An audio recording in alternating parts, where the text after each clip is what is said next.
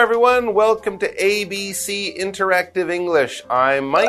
And I'm Sam. And we are back with What is Your Living Room Like? We're talking about the big sort of family room in most homes and apartments, also the room that your guests will probably sit in if they come over to watch TV or watch a baseball game or just to have a coffee and a chat. Yes, your living room is sort of the social heart of your home, your apartment, your house, wherever you live. So, Sam, I'm trying to imagine what your living room would look like. Now, Sam lives a little bit outside the city, so I'm saying, I'm guessing it's a little bit bigger mm-hmm. than some places. You have kids, so I'm imagining there's probably lots of toys around or at least a corner or a box filled with toys. And let's say, and you have a husband, you have a kids. So I'm thinking like a big sofa, maybe one of those long sofas that's kind of like an L shape. Mm-hmm. And your daughter kind of takes over one side, and you guys sit over here. Yeah. Uh, a coffee table, that's a good word we should probably mention. The coffee table, I don't know why it has to be coffee, but it's a small table usually right in front of your sofa where you put your coffee, your drinks, your books. You might be able to eat there.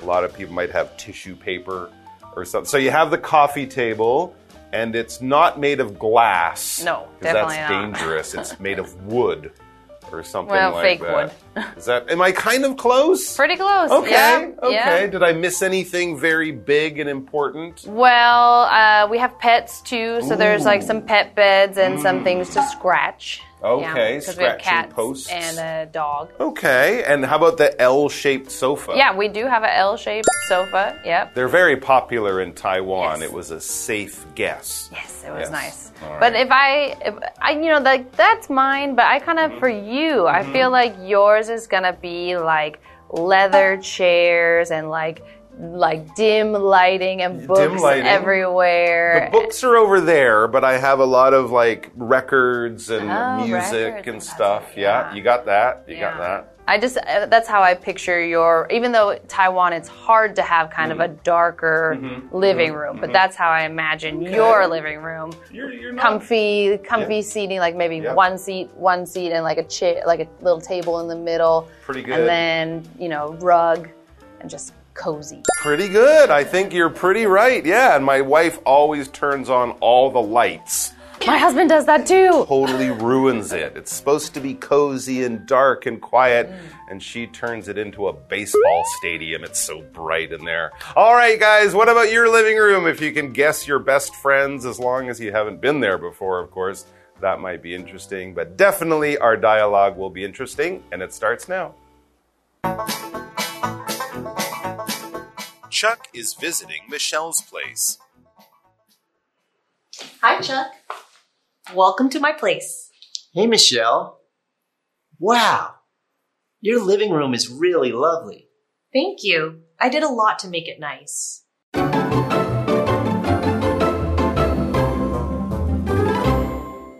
All right, so yes, what is your living room like is still our title, and Chuck and Michelle are back. Now, remember yesterday, Michelle was visiting Chuck's home, and she saw that he had a very simple living room. It only had two chairs, a garbage can, a TV, and a TV stand, very little furniture. And the reason was Chuck had just moved in and he hadn't had the time or the money to buy furniture, but it was a little simple and maybe not quite Michelle's taste or style. So the situation is reversed today. Chuck is visiting Michelle's place.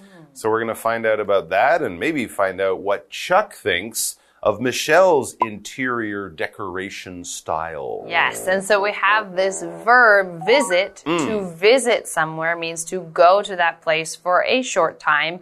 Uh, it could be, you know, a longer, maybe you're visiting your parents for a week. It could be a little bit longer, but you are not planning to stay or live there or anything like that.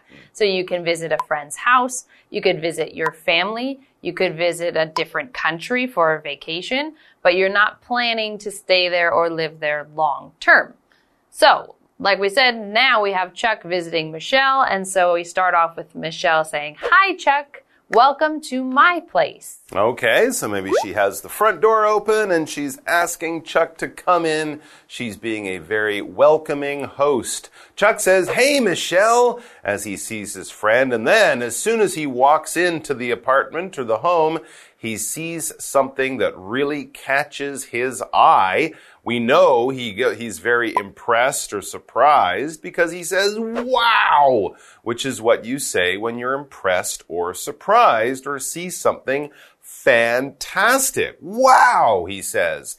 Your living room is really lovely. Okay. So he's most impressed with how lovely, beautiful, pretty, attractive her living room is. We're going to find out exactly why it's lovely, but it probably has to do with it looks very nice. Maybe it has windows and the sun is coming in and it just looks great. The colors are very nice and attractive to the eye. Yeah, we use lovely in the same way you might use beautiful or pretty nice, attractive, something that appeals to you, something that makes your brain go, I like and something that you might also think is very beautiful in a kind of delicate kind of way, possibly too. Yes. Yeah. So you could think songs are lovely mm. or even a lovely story. And so in this case, we have a lovely living room. Yeah. And so Michelle says, Thank you. I did a lot to make it nice.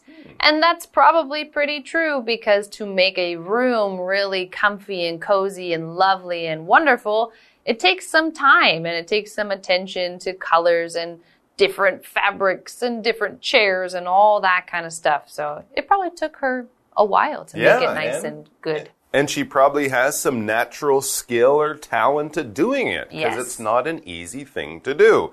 The magazines and TV shows make it look easy. It's not that easy. Not that easy. All right, guys, we're going to take a break. Hope you guys have a lovely break. Make it a short one, though, because we're going to be back in just a moment. We'll see you then. I like your sofa a lot. The table in front of it is pretty, too. Yeah, I really like its design. I got it and my rug and lamp at a great store. Maybe you can take me there. I need a clock and some shelves. Okay, maybe we can find more things for your living room. Great. Thanks.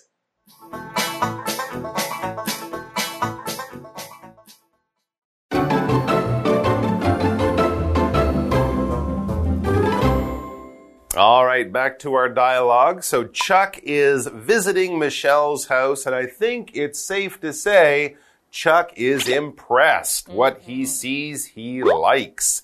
He said, wow, when he walked in, and he said how lovely it looked. And now he's looking around a little more carefully, and he's noticing certain special things that are even better than the whole room. He says, I like your sofa a lot.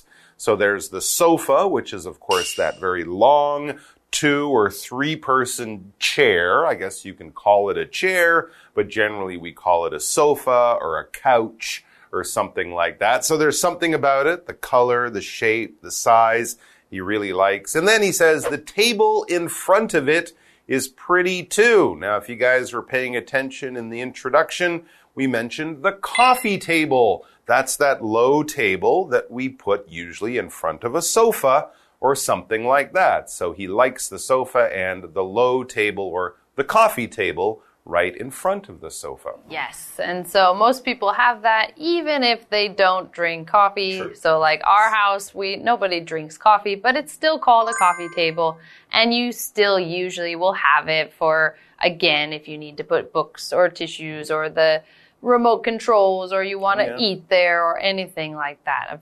Pretty much every living room probably will have one. And almost It'd be hard every, to not have one. Almost every sofa, even in, yeah. a, in a dentist's office, if you're waiting at a doctor's office and there's a sofa, they'll usually have a coffee table in front of it. Yes, and so Michelle continues, she says, Yeah, I really like its design. I got it and my rug and lamp at a great store. So oh. again, she's talking about her coffee table, her her couch, all these different things in her living room and saying, I like the design. I like how pretty they are. I like the way they fit together in this room. And I got them all from a great store. And Chuck just used that word pretty to talk about how attractive something is. If something is pretty, it's very similar to saying it's lovely, which is that word we saw just before. It's beautiful. It's nice. It's cute. It's dainty. Who knows what you're talking about, but it looks nice. It might be a little more female or lady or girl style. I mean, I guess you could say that that sports car is pretty but you might say it's cool or something like that. But if it's a dress, if it's something lovely and delicate and beautifully made, beautifully designed, and very attractive and appealing to your eyes and your brain, you can say it's pretty. Yes. And so then we also had this word design. Design as a noun means kind of the shape or style or color or pattern of something. And so in this case, we talked about the design of a, the table. So maybe the table was not just a rectangular table. Maybe it's got a cool wave in it, or maybe it's some cool colors or has a different pattern.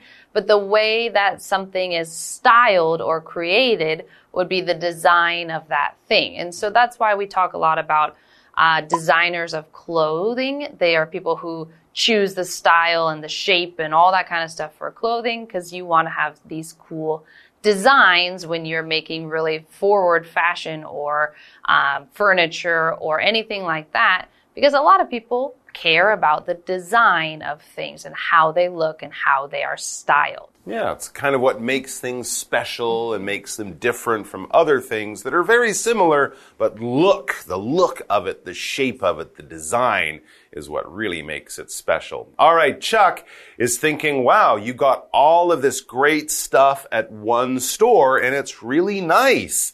So remember Chuck's living room, the empty one we saw in day one? Well, he's thinking, this place might be the answer to my problems. He says, maybe you can take me there, right? Take me to the store with all this cool stuff. It sounds like a good store. And if I can get everything in one place, even better. And he has his mind on a few special things. He says, I need a clock and some shelves. Okay, these are some other good things to have in your living room, a clock up on the wall, maybe a slightly bigger one that people can use when they're watching TV to check the time, and some shelves, that kind of thing that you put different layers of books or plants or decorations or art or whatever. You can put it against the wall and just stack it up on these little floors, these little levels that it has a very convenient place to keep your stuff. Yes. And so Michelle says,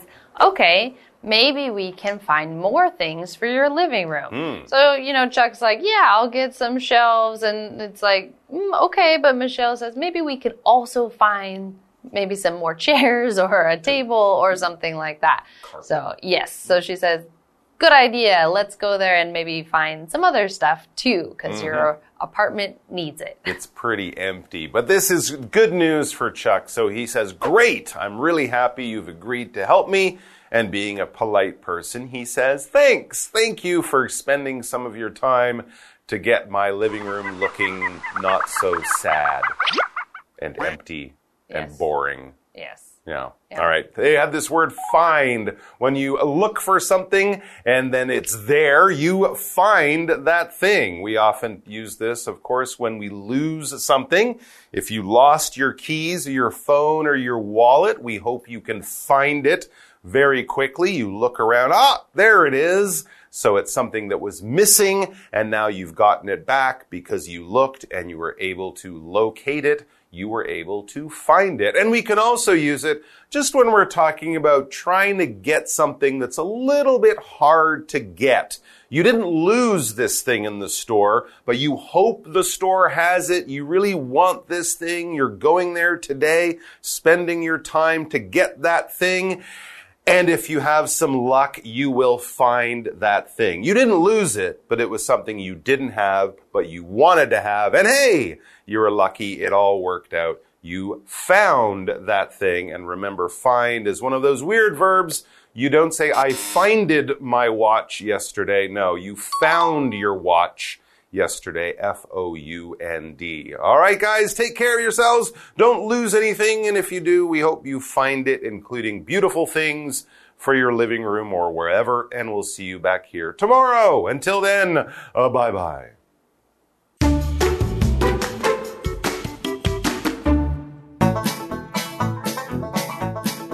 Chuck is visiting Michelle's place. Hi, Chuck. Welcome to my place. Hey, Michelle. Wow. Your living room is really lovely. Thank you. I did a lot to make it nice. I like your sofa a lot. The table in front of it is pretty too. Yeah, I really like its design. I got it and my rug and lamp at a great store. Maybe you can take me there. I need a clock and some shelves. Okay, maybe we can find more things for your living room. Great. Thanks.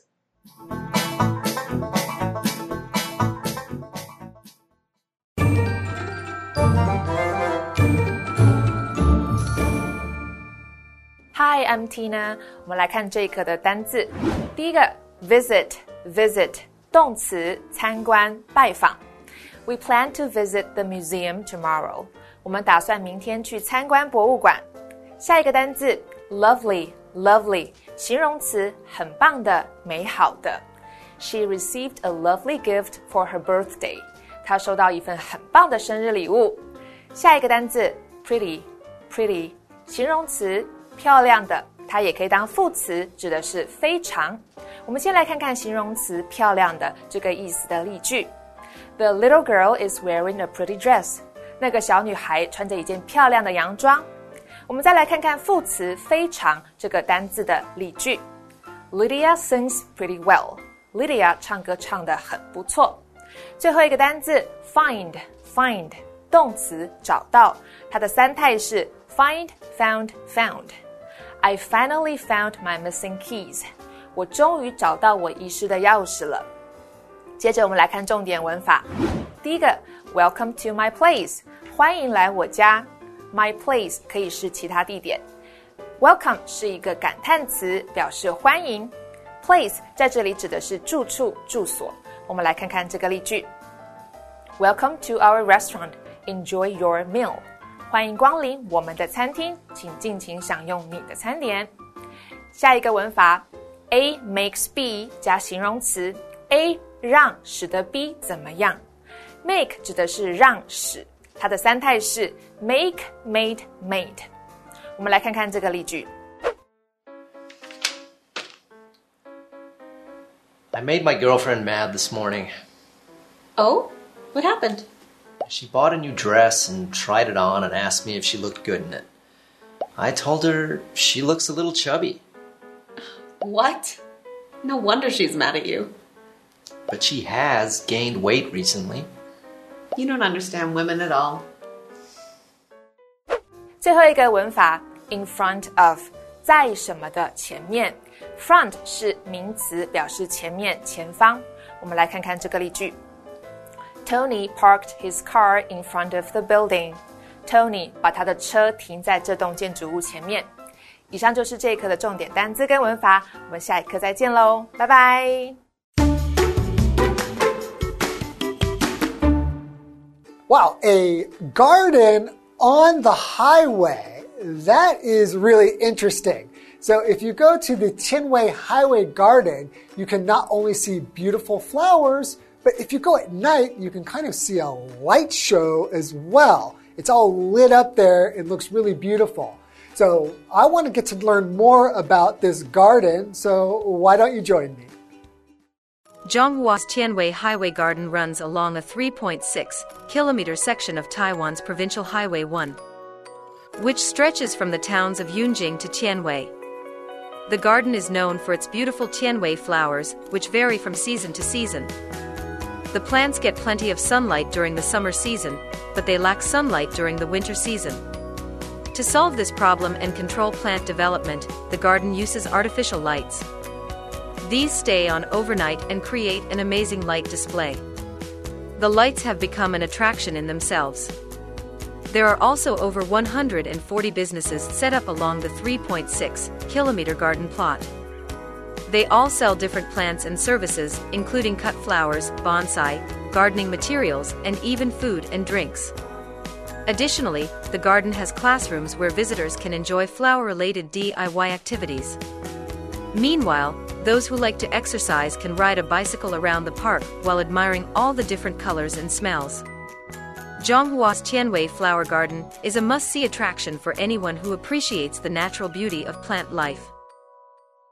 So, a 3.6 kilometer garden. That is something that's very impressive, especially to somebody who is a bit of a green thumb myself. I know I definitely want to go and visit and take a look at all the plants and flowers. And not only that, there's lots of activities and even food, so you could stay all day and night. I hope you enjoyed today's lesson.